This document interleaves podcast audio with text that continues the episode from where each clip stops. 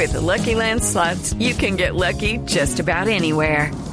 This is your captain speaking. Uh, we've got clear runway and the weather's fine, but we're just going to circle up here a while and uh, get lucky. No, no, nothing like that. It's just these cash prizes add up quick. So I suggest you sit back, keep your tray table upright, and start getting lucky. Play for free at LuckyLandSlots.com. Are you feeling lucky? No purchase necessary. Void where prohibited by law. 18 plus terms and conditions apply. See website for details. La esposa del magistrado Jorge Pretel asistirá al interrogatorio en la Fiscalía programado para el próximo martes por el proceso en la adquisición de tierras despojadas por paramilitares. Paola Santofimio.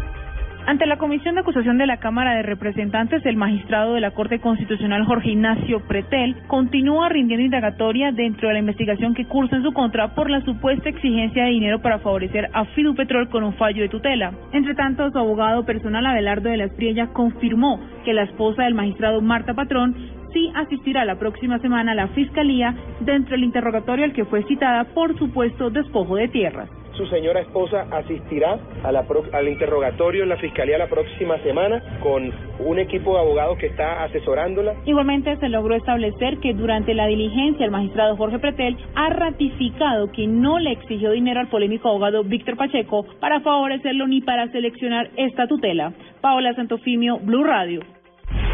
El presidente Santos pide que todos los colombianos rodeen las negociaciones de paz y que tengan en cuenta el respaldo y el apoyo que ha dado el Papa Francisco al proceso.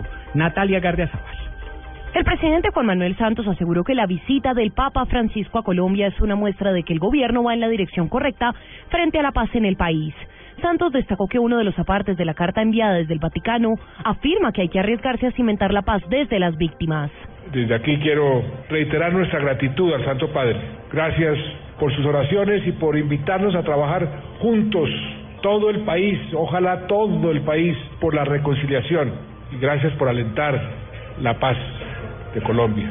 La paz, las víctimas y el apoyo del Papa deben unirnos a todos los colombianos en vez de estimular las divisiones. El mandatario aseguró además que la paz no es olvido y que el derecho a la verdad es uno de los más sagrados de las víctimas. Natalia Gardea, al Blue Radio. Radican un proyecto de ley que busca declarar Patrimonio Cultural de Colombia la música de Diomedes Díaz. Simón Salazar.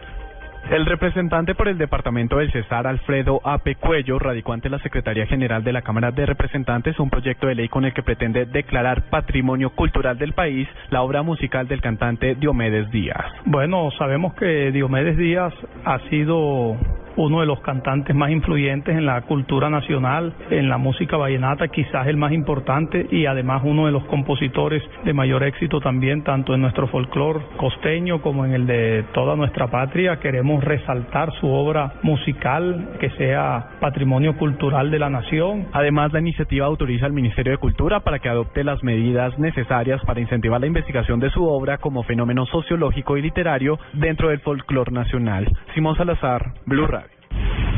Lo más importante en el mundo, 21 migrantes fueron hallados muertos en la costa norte de Haití luego de que su barco naufragó la noche del miércoles. Así lo acaba de anunciar la directora de la Defensa Civil haitiana, Alta Jean Baptiste.